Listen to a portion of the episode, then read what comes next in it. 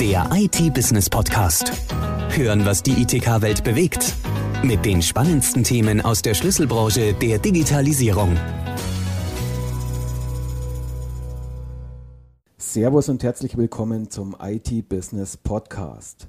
Heute haben wir eine Fachanwältin für Arbeitsrecht zu Gast und unser Thema lautet das Stechuhr-Urteil und die Vertrauensarbeitszeit.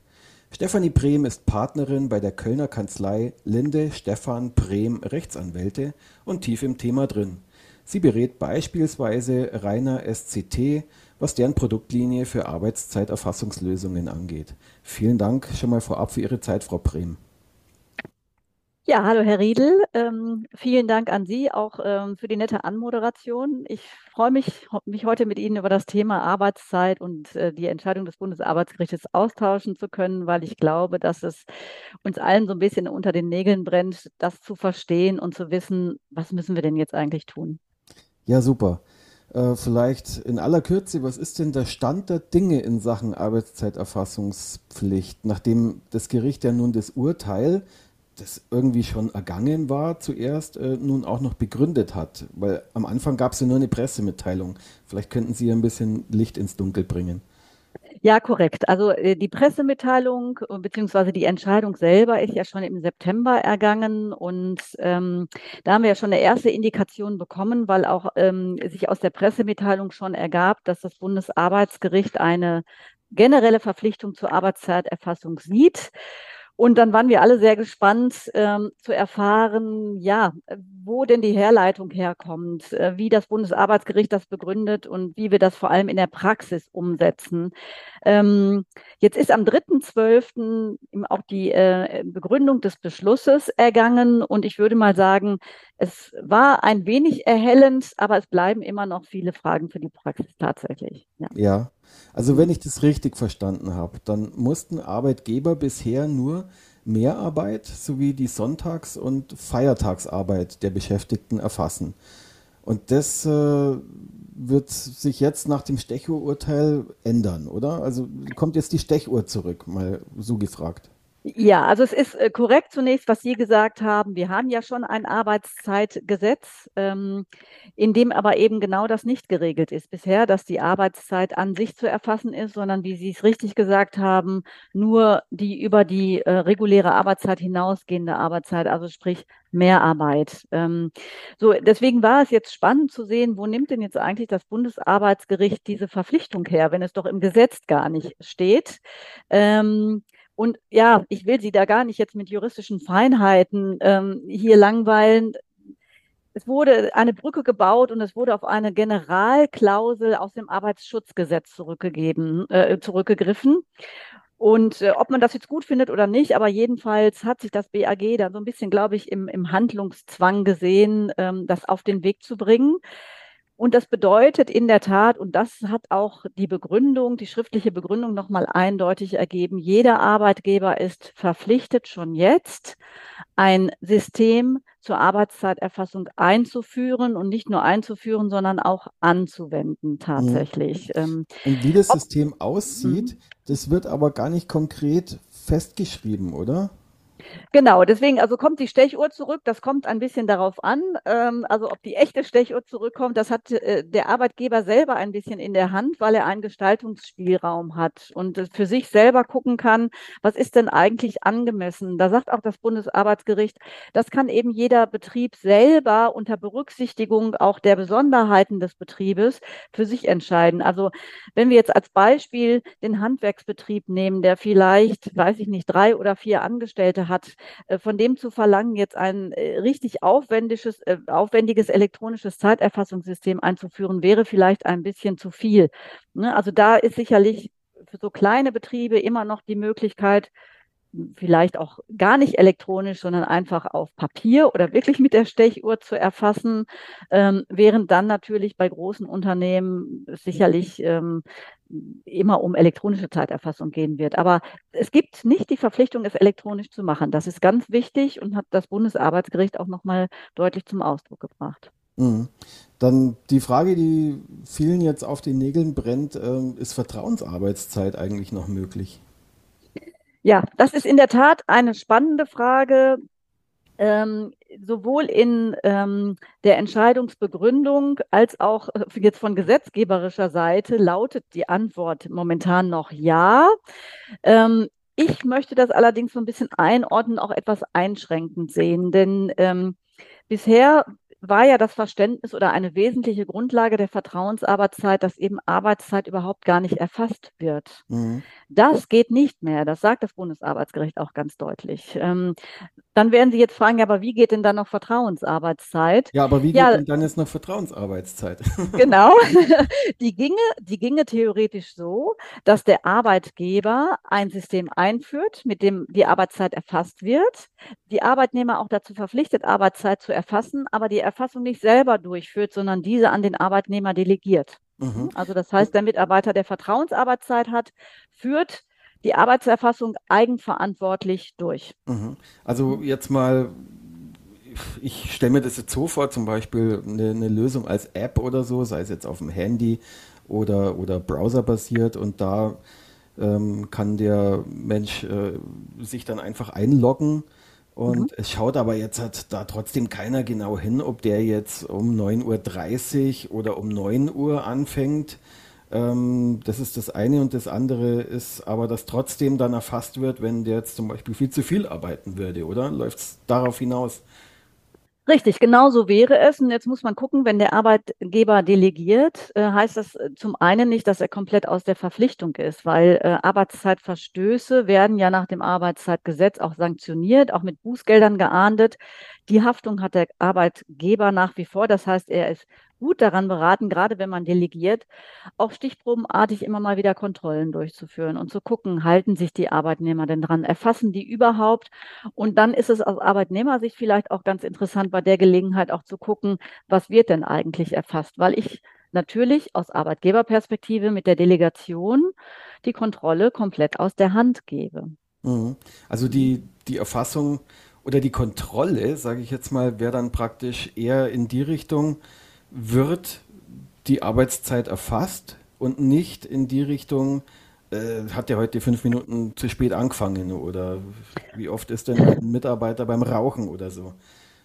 Absolut. Da ist natürlich die spannende Frage, das drängt sich ja auf. In der Praxis ähm, läuft es dann wieder anders als in der Theorie, aber so würde man die Vertrauensarbeitszeit verstehen müssen. Der Arbeitgeber delegiert die Aufzeichnungsverpflichtung, kontrolliert, ob es überhaupt gemacht wird und guckt dann auch nicht danach, was hat denn der Arbeitnehmer jetzt wirklich für Arbeitszeiten erfasst. Mhm. Daran sehen Sie aber schon, dass es schwierig wird ne, in der praktischen Umsetzung für die Vertrauensarbeitszeit. Ja, ja. Ne? Es gab ja auch so eine politische Diskussion da, irgendwie so mit vielen Schlagworten, auch New Work und so weiter. Und wenn ich das richtig verstanden habe, dann fand der Gesetzgeber das, die, die Idee von Vertrauensarbeitszeit jetzt eigentlich eher gut. Ähm, oder täusche ich mich da? Ja, das steht ja schon im Koalitionsvertrag so drin, dass Vertrauensarbeitszeit äh, ähm, oder überhaupt die, die ähm, ne, New Work äh, gefördert werden soll. Ähm, interessanterweise, kurz nachdem die Urteilsbegründung veröffentlicht wurde, gab es eine Veröffentlichung auf der Seite des Bundesministeriums für Arbeit und Soziales mit so einem ähm, Fragen- und Antwortenkatalog, in dem auch die Frage gestellt wird, gibt es noch Vertrauensarbeitszeit? Und da lautet die Antwort ganz klar ja, aber wie das funktioniert, na, da, da hilft uns der Herr Heil, der ja momentan der zuständige Arbeitsminister ist, nicht so wirklich. Was allerdings, und das, das wird jetzt spannend, angekündigt wurde, ist ein Gesetzesentwurf. Vom Timing her sollte der im ersten Quartal 2023 kommen. Also wir sind ah, jetzt ja. im Januar. Warten mhm. wir mal ab, ne, ob sich da jetzt was tut. In der Regel dauert es ja dann doch immer wieder ein bisschen länger. Okay. Aber ich bin gespannt. Ja, da können wir ja dann vielleicht nochmal drüber sprechen, wenn es soweit ist. Das sollten wir tun. Mhm. Ja. Also mhm. ich fasse jetzt mal so für mich ein bisschen zusammen. Äh, Arbeitgeber sind skeptisch gegenüber dem, was jetzt kommt. Arbeitnehmer eigentlich auch, weil sie mit den bisherigen Regelungen eigentlich gut klarkamen. Trotzdem wird sich da jetzt staatlicherseits eingemischt. Ähm, welche Bedenken und Zielkonflikte treffen denn da jetzt aufeinander gerade? Hm. Ja, das ist eine ganz spannende Frage. Also äh, zum einen ist es, das möchte ich auch noch mal ganz deutlich sagen, zum einen ist es so, ähm, die Devise nichts tun oder es so machen wie bisher, äh, ist nicht zielführend oder nicht sinnvoll, wenn man bisher nicht schon Arbeitszeit erfasst hat, weil das äh, gibt die Entscheidung auch nochmal ganz äh, eindeutig uns mit auf den Weg. Es besteht die Verpflichtung, ein Arbeitszeitsystem vorzuhalten. Hm? Mhm. Also wenn, äh, für alle Arbeitgeber, die noch keins haben, Jetzt ist es Zeit, eins einzuführen, wie auch immer das dann aussieht. Im Übrigen, wenn es einen Betriebsrat gibt, besteht da auch eine Mitbestimmungspflicht. Ne? Das mhm. ist aber nochmal ein separates Thema. Also dahingehend, ähm, wie es dann konkret ausgestaltet wie wird. Wie die Ausgestaltung, genau, wie die mhm. Ausgestaltung des Arbeitszeiterfassungssystems dann ähm, mhm. aussehen würde, genau. Ähm, ja, aber der Zielkonflikt, ja, ähm, ich denke, aus Arbeitnehmerperspektive, gerade wenn wir aus der Vertrauensarbeitszeit kommen, bedeutet natürlich, selbst wenn delegiert wird, äh, das einen kleinen Rückschritt, weil natürlich eine Form der Kontrolle auf einmal wieder besteht. Ne? Das ist mhm. ganz klar so. Wenn ich bisher machen konnte, was ich wollte, ähm, ich und jetzt auf einmal wieder erfassen muss, ähm, selbst wenn es im ersten Schritt niemand kontrolliert, ähm, sind wir zumindest mal bei der Selbstkontrolle. Und da wissen wir alle, ne, was für einen Unterschied das für uns mhm. macht. Ähm, gleichzeitig ist es ja so, und das war ja auch ähm, der Aufhänger für die äh, Entscheidung des Europäischen Gerichtshofes, die ja sozusagen den, den, äh, den, den Stein ins Rollen gebracht hat. Mhm. Ähm, wir haben ja einen Arbeitnehmerschutzgedanken und bei der Vertrauensarbeitszeit steht ja auch immer die Überforderung der Arbeitnehmer im Raum. Also zumindest die wird durch die Aufzeichnungspflicht sicherlich ein bisschen beherrschbarer. Mhm, mhm, Aus Sicht der Arbeitgeber ist es so, also nochmal, ne, man muss möglicherweise jetzt was tun und hat also schon jetzt eine Verpflichtung, muss sich mit Dingen beschäftigen, die man eigentlich gar nicht haben will. Mhm. Und es stellt sich natürlich da anders, äh, andersrum die Frage, ähm, will ich wirklich komplett die Arbeitszeiterfassung delegieren? Damit mhm. gebe ich auch die Kontrolle aus der Hand. Und was ich so ein bisschen befürchte, ist, dass äh, dass in der Praxis zu vermehrten Überstundenklagen äh, kommen wird. Ne? Denn das müssen wir in dem Kontext natürlich auch ähm, ein bisschen berücksichtigen. Es geht am Ende um Vergütungsfragen. Mhm. Ne? Ja, da haben wenn, Sie ja wieder was zu tun dann als äh, Rechtsanwältin für Arbeitsrecht. Ja, das stimmt, das stimmt. Äh, da sorgt der Gesetzgeber ja regelmäßig für, dass uns nicht langweilig wird. Ne? Ähm, aber das ist, ja, muss man einfach mhm. abwarten. Mhm. Ne?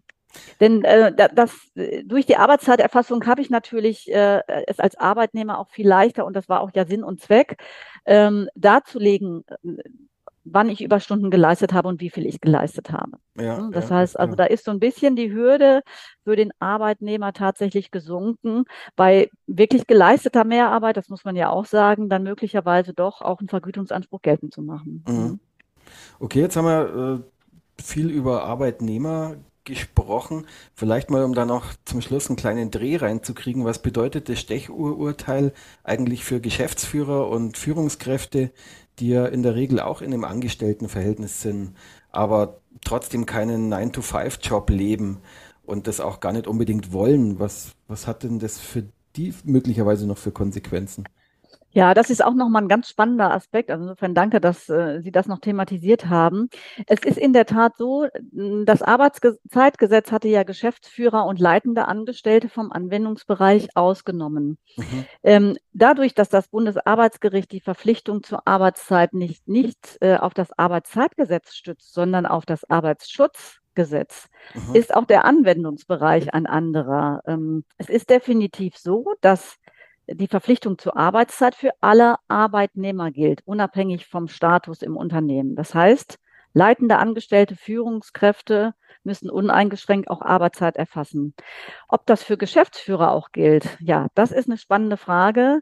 Ähm, wir sind insgesamt im Arbeitsrecht gerade da in so einer Bewegung. Wie sind denn Geschäftsführer zu behandeln? Sind es jetzt Arbeitnehmer, sind es keine Arbeitnehmer? Das, diese Diskussion stellt sich zumindest rund um den Fremdgeschäftsführer, also den Geschäftsführer, der äh, mhm. entweder gar nicht an der Gesellschaft beteiligt ist oder ähm, zu weniger als 50 Prozent, mit, also mit einer Minderheitsbeteiligung ähm, an der Gesellschaft beteiligt ist. Also okay. bei allen Fremdgeschäftsführern wird sich jetzt auch da die Diskussion weiter entfachen, die es eh schon gibt, ist ein, hat ein Geschäftsführer Arbeitnehmerstatus, ja oder nein, und ist das Gesetz und damit auch die Verpflichtung auf den Geschäftsführer auch anwendbar oder nicht?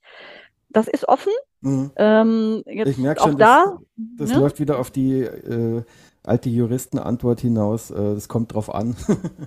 genau, da müssen wir abwarten, bis dazu auch die ersten Entscheidungen ergehen. Und wer da auf ganz Nummer sicher gehen will, der lässt auch jetzt schon seine Geschäftsführerarbeitszeit erfassen.